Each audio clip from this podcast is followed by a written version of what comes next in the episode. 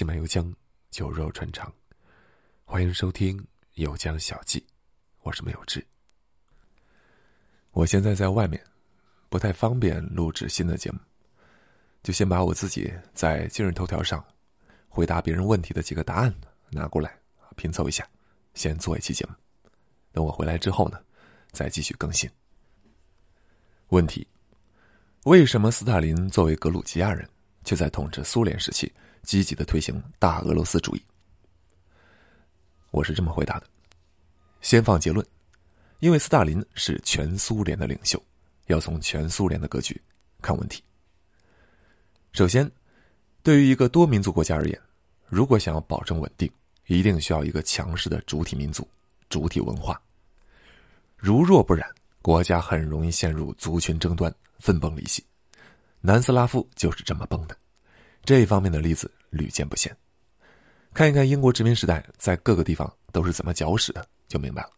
他们最常用的一个手段就是瓦解主体文化的统一性，强化民族分别，搞族群树切。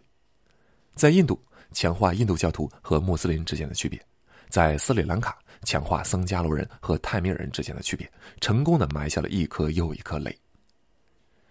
主体民族、主体文化的强势。就像是强力胶水，把其他的小民族次生文化粘合到一起。如果这个胶水粘力不强，那就完了，国家就粘合不到一块去了。其次，作为国家的领袖，必须从全局出发，而不是局限于民族本位、区域本位。事实上，很多人能够问出这个问题，就已经证明，这些人看问题的格局小了，以己夺人。打个比方。一家公司，你是采购部的员工。众所周知，采购呢向来油水丰厚啊。你们采购部的经理时不时的会贪一点回扣啥的。那么我们假设啊，假设某一天，这个采购部的经理忽然就成了这个公司的董事长了，从此开始对采购之中所存在的贪墨行为严惩不贷。作为采购部的员工，你会觉得，哎，这个经理从我们这儿出去了，怎么现在这么不近人情呢？啊，甚至是会觉得他是不是背叛了采购部啊？那这个就是你们所处位置不同所导致的格局差异。他现在需要对全局负责，形势势必要着眼于整个公司的未来发展。啊，斯大林呢就是这个样子。你以为他背叛了家乡，背叛了所属的格鲁吉亚民族，实际上呢，他只是站在了更高的格局看问题罢了。要想维持苏联的稳定。就必须要有一个强势的主体民族、主体文化。某种意义上，大俄罗斯主义势在必行。只不过啊，斯大林在推行过程之中有失粗暴罢了。另外，这个问题其实也是对斯大林的一种嘲讽。苏联解体之后，斯大林就特别招黑，很多人会挖空了心思来埋汰他。普通人身心里都认为，一个人如果将来出息了。就应该要照顾自己的家乡，这虽然有违治国之道，却是人之常情。所以人们都会觉得，啊，斯大林是一个格鲁吉亚人，却推行大俄罗斯主义，这算是对他的一种嘲讽。所以这种叙事才会这么流行。殊不知，这恰恰暴露了自己认知格局的低下。要知道，国家治理需要的是冷静的利益计算，而不是像乡村邻里一样。搞什么恩怨情仇？第二个问题，为什么中国台湾国民党时期在半导体产业方面会能人辈出、独占鳌头？我的回答是这样的：先放结论，两个原因。一，美国产业转移、战略帮扶，在半导体产业方面，台湾堪称是美国的关门弟子。二，台湾当时的威权体制，政府站台，集中资源投入。结出硕果。接下来我们展开说一说。先说台湾这个半导体产业哪儿来的？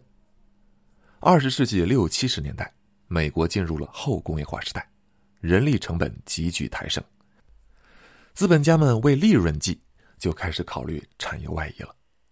移到哪儿呢？肯定是人工成本低的地方嘛。产业就往东亚、东南亚这边来了。半导体产业的转移就是其中之一。一九六六年，美国正式开始拉扯台湾的半导体产业。之后二三十年里，一方面给台湾输送技术，一方面给台湾培养半导体人才，给台湾半导体产业打下了坚实的地基。很多留美培训回来的骨干，都成了后来半导体产业的大拿。你可能会有疑问啊，七十年代中美建交，中国大陆也从欧美引进了生产线，为什么半导体产业就落后了这么多呢？一是美国仍然防着中国大陆，不愿意把先进技术输送过来，卡住了大陆的脖子；二是大陆这边没有美国直接给培养的专精深人才。常言道：“巧妇难为无米之炊。”咱们既没有米，也没有巧妇。哪来的炊呢？继续说台湾，一个产业想要迅猛发展，除了有好的基础之外，还需要集中大量的资源投入。那么，谁能够最大限度的动员资源呢？政府。很多人不知道，现在大名鼎鼎的台积电，当时是台湾版的国有企业啊，这国有企业加引号。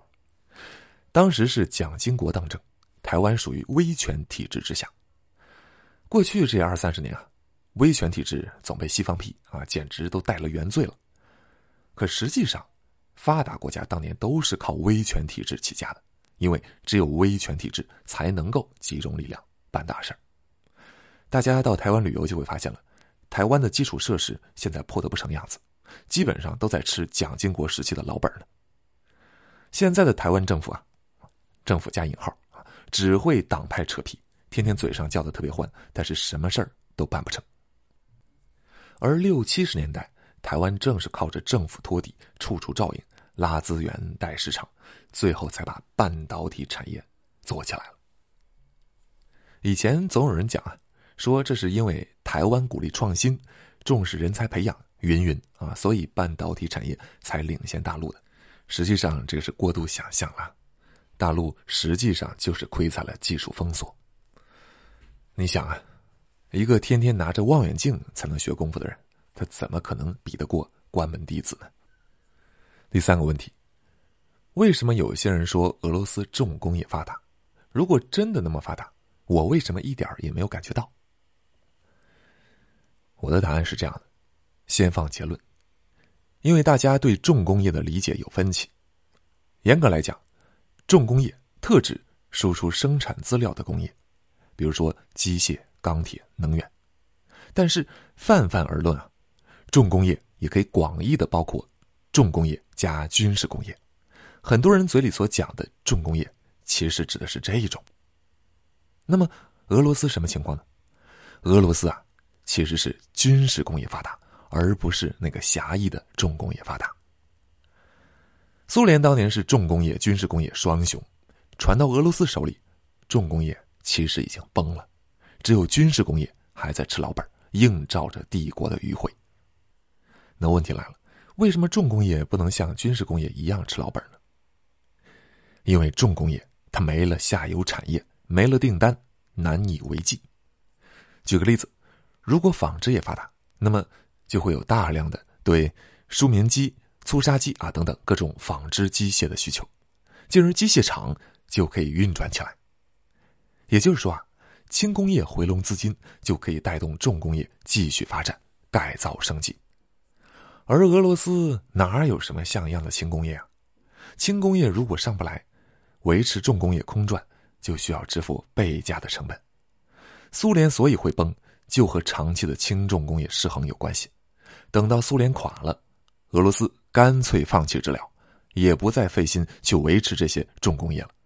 时间一长，重工业。自然就衰了，我们很多人称之为去工业化了。